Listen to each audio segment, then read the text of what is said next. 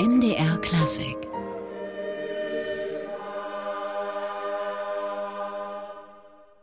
Die Thomane haben wir gehört mit Machet die Tore weit. Eine Motette von Andreas Hammerschmidt und wie viele Knabenchöre haben auch die Thomaner ja gerade jetzt in der Advents- und Weihnachtszeit ein volles Pensum. Umso mehr freuen wir uns, dass es der Thomas-Kantor vorm Berlin-Gastspiel noch zu uns ins MDR Klassikstudio geschafft hat. Gotthold Schwarz, herzlich willkommen. Herr Schwarz, der 6. Dezember, der Nikolaustag. Wie ist das eigentlich bei den Thomanern im Internat? Alle Schuhe und Stiefel schon geputzt? Wird das überhaupt auch ordentlich überwacht? Naja, also ob das überwacht wird, äh, das kann schon sein, dass die Pädagoginnen und Pädagogen oder Erzieherinnen und Erzieher darauf achten. Und ähm, natürlich stehen die Schuhe sicher vor den Stuben und ähm, in der Erwartung, dass da auch was drin ist am nächsten Morgen. Da wird am Morgen der Blick auf die Schuhe gehen und vielleicht auch äh, über sich über die Inhalte dann gefreut werden. Dann ähm, fahren die Thomaner aber schon nach Berlin, um dann im Konzerthaus oder Schauspielhaus äh, mittags mit der Probe für äh, die Konzerte, die wir dann ähm, ab dem 7. bis äh, zum zweiten Advent in Berlin haben werden, proben.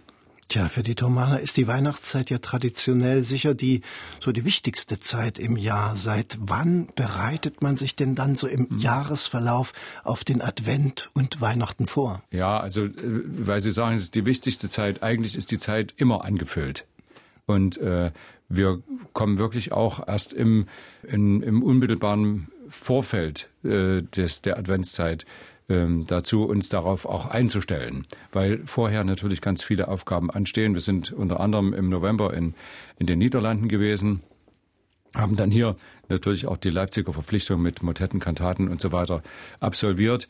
Und ähm, ja, also dann beginnt man eigentlich erst unmittelbar vor der Adventszeit damit, sich äh, darauf einzustellen. Also keine lange Zeit des Einstimmens. Das wichtigste Werk ist in dieser Zeit jetzt natürlich das Weihnachtsoratorium und Sie haben es schon erwähnt, es beginnt mit einer Tournee nach Berlin. Ja, einer also Tournee ist vielleicht zu viel gesagt. Es ist eigentlich eine Tradition, Tradition schon, äh, dass wir alle zwei Jahre da zu Gast sind im äh, äh, Konzerthaus in Berlin und mit dem dortigen Orchester dann Teile des Weihnachtsoratoriums aufführen.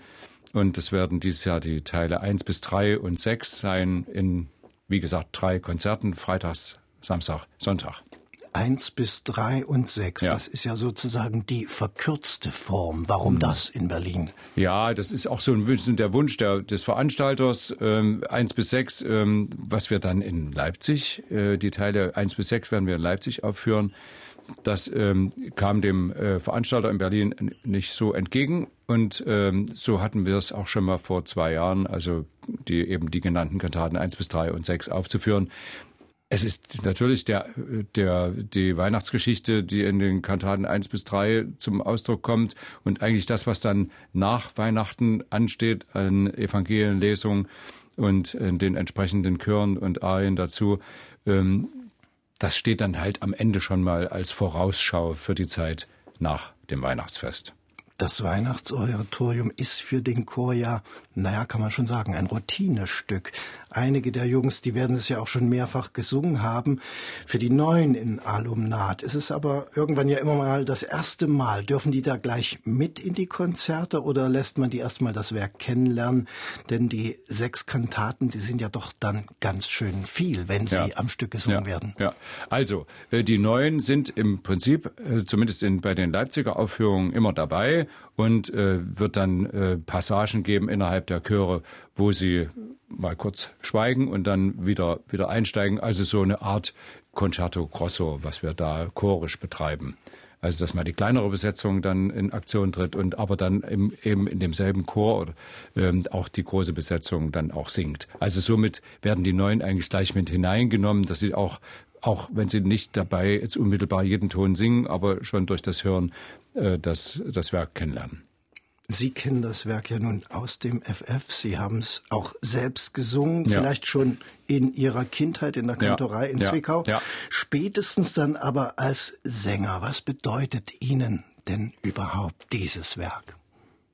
Naja, also das ist einfach äh, immer wieder ein, ein wunderbares, äh, wunderbare Musik, die man immer wieder von Herzen gern singt und hört, aber gleichzeitig auch immer wieder den, den Herausforderungen äh, versucht man gerecht zu werden. Und man entdeckt eigentlich immer wieder neue Dinge, auch wie man sich sängerisch äh, dem Ausdruck nähert. Das betreiben wir jetzt gerade auch mit den Thomanern, was Phrasierung, Artikulation, Stimmfärbung und so weiter angeht, um eben die rhetorische Prägnanz dem Hörer auch deutlich zu machen. Dass also der Hörer auch äh, spürt, äh, hier ist eine Stringenz in der Handlung vorhanden und äh, die dem Werk eine, einen äh, Fluss gibt, der zum Hören animiert. Also wo man sich auch dann einfach mal fallen lassen kann und dann wirklich äh, mit großer Muse sich äh, dem Hören widmet. Vielleicht auch so ein Trick, um Routine auszuschließen. Ich meine, äh, der Thomaner Chor bietet es jedes Jahr an. Das Publikum ist immer ein anderes, aber man möchte es ja auch frisch halten. ja, wahr? also das, also wir, es ist immer wieder neu zu erarbeiten und äh, natürlich äh, schleichen sich auch im Laufe der Jahre durch das wiederholte Aufführung Dinge ein, die man vielleicht dann auch äh, anders haben möchte. Und da versuchen wir auch dran zu arbeiten, dass man sich eigentlich wirklich der, ähm, dem Charakteris der Charakteristik äh, der Komposition wirklich annähert oder wirklich möglichst so nahe zu kommen, dass man meint, so könnte es der Komponist gemeint haben. Ja, und an dieser Stelle wollen wir mal die Musik auf uns wirken lassen, wie Sie sagen, Herr Schwarz, die Thomaner mit dem Schlusschoral aus der ersten Kantate des Weihnachtsoratoriums von Johann Sebastian Bach. die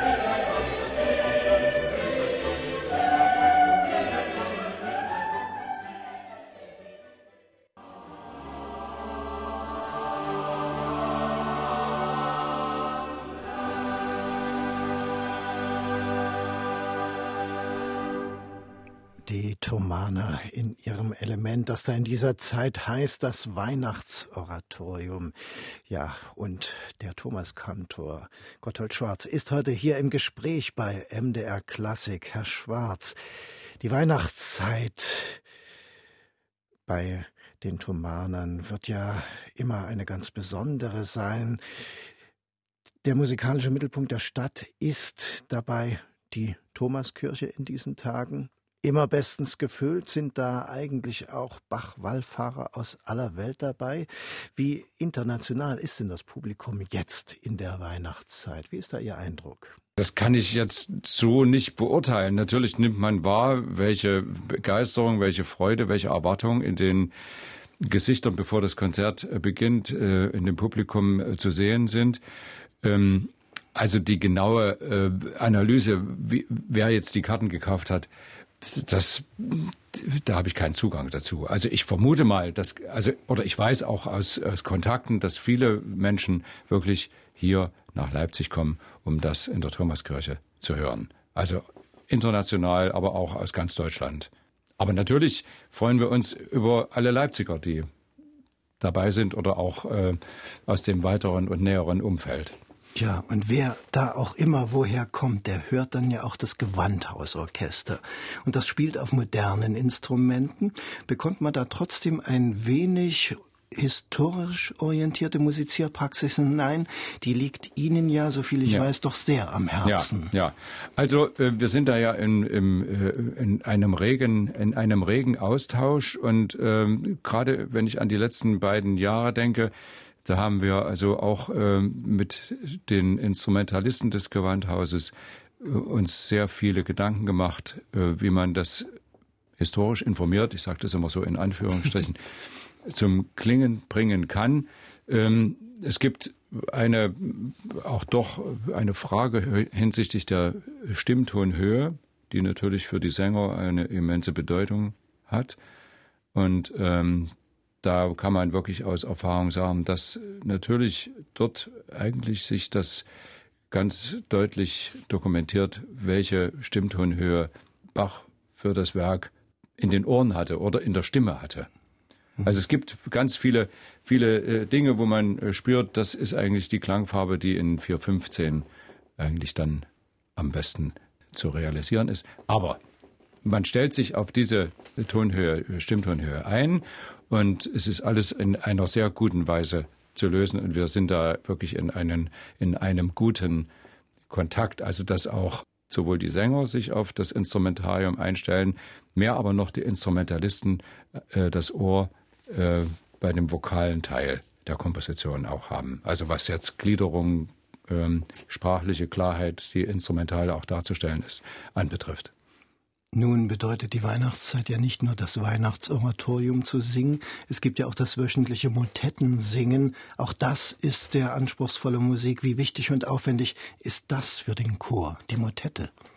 Also ähm, wir sind ja, wie gesagt, jetzt am zweiten Advent sind wir in Berlin und am dritten Advent äh, ist das Weihnachtsoratorium und dann folgen gleich darauf drei Weihnachtsliederabende in der Thomaskirche und äh, die sind natürlich, äh, das Programm ist gestaltet sich mit sehr beliebten Weihnachtsliedern, aber auch eben Motetten. In diesem Jahr ähm, musizieren wir Teile aus der Weihnachtshistorie von Heinrich Schütz und haben natürlich auch andere Kompositionen dort integriert, sodass ein, ein rechtes Maß äh, da ist zwischen ähm, sehr volkstümlichen Teilen und eben auch dem motettischen Teil. Das, aber das ist ja bei uns jede Woche gang und gäbe in den Motetten. Also der motettische Gesang oder Gesang der Motetten ist ja auch ein, ein, eine stimmliche, äh, ein stimmliches äh, Hinführen, immer ein, ein, wie soll ich mich ausdrücken, eine Stimmtherapie, sagen wir mal so. Ja. Stimmtherapie.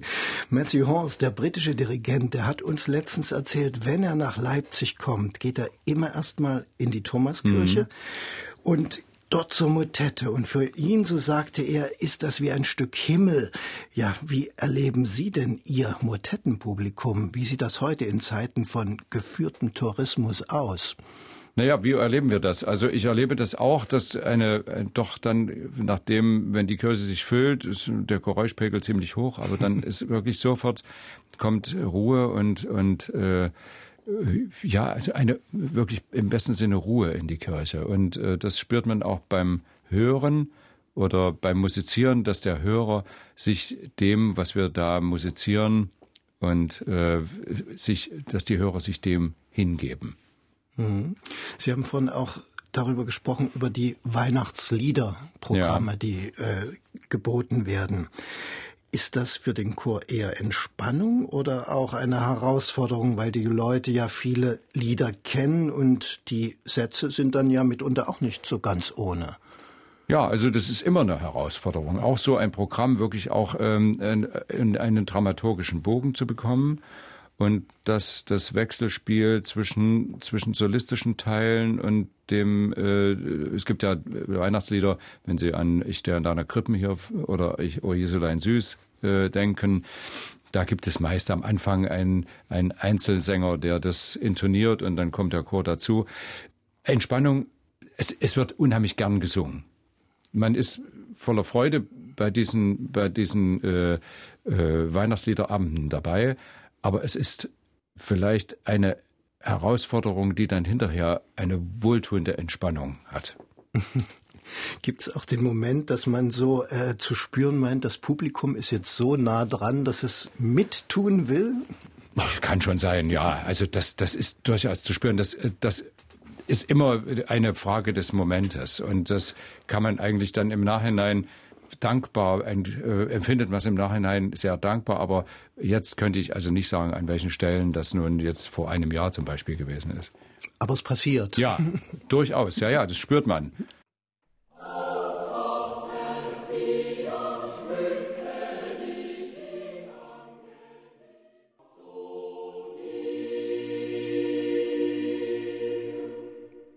Leipziger Thomaner. Sie können es auch weihnachtlich volkstümlich. Ja, und bei uns im MDR Klassikgespräch ist jetzt der Thomaskantor Gotthold Schwarz. Herr Schwarz, die Weihnachtsliederabende der Thomaner sind ja sehr beliebt, vielleicht auch, weil da noch Lieder erklingen, die aus dem Liederkanon im Allgemeinen schon verschwunden sind.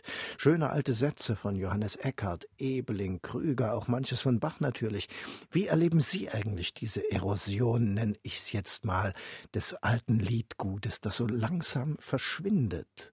Naja, ich habe, äh, also wir sind ja gerade auch, was im kirchlichen Bereich äh, sich äh, tut, dass man äh, das musikalische und auch inhaltliche Niveau, äh, was wir mit diesen wunderbaren Funden, die wir haben, wie Sie es gerade beschrieben haben, mit den Sätzen dieser Komponisten, die Sie genannt haben und anderer, äh, dass man das nicht mehr als diesen Wert betrachtet, und sich auf eine, einen ja, musikalischen Nebel oder, oder auch inhaltliche Banalität leider einlässt. Wir halten das einfach hoch, was wir haben, um es den Leuten als wirklich wertvollen Schatz ins Herz und in die Seele zu singen.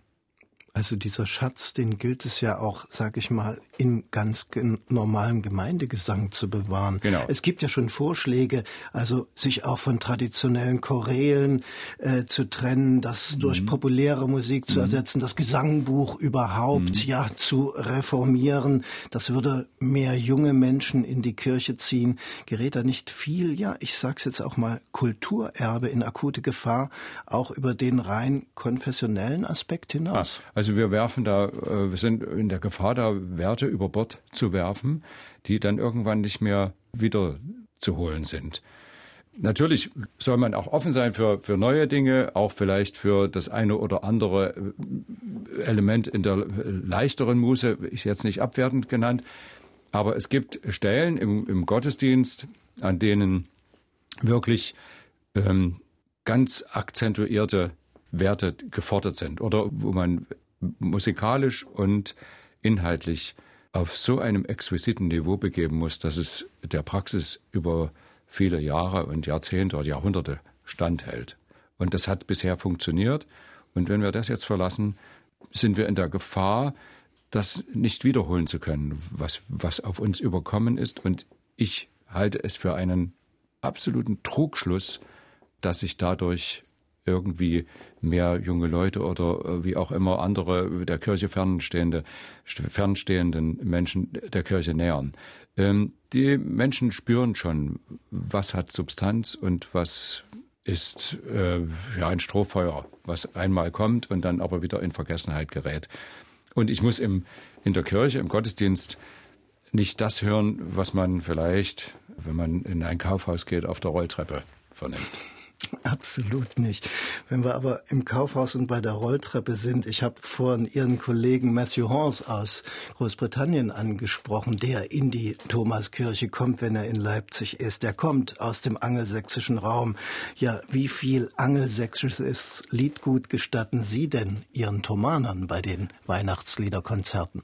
Also ja, angelsächsisches Liedgut, also das kann ich jetzt nicht sagen. Wir haben jetzt da nicht so viel drin. Wir haben jetzt etwas von Ratter, einen Satz von Ratter dabei. Mhm. Ähm, das ist ja, kommt ja aus dieser, äh, aus dieser Sphäre. Aber was heißt gestatten? Also es kommt immer auf, die, auf, die, auf den dramaturgischen Bogen an, wie das, in welchem Bogen sich, dramaturgischen Bogen sich das, das äh, Programm befindet. Wir werfen jetzt mal noch einen Blick hinaus oder einen Blick voraus in die, in die, ja, Weihnachts- und Adventszeit, wenn Sie dann von dem kleinem Gastspiel aus Berlin zurückkommen.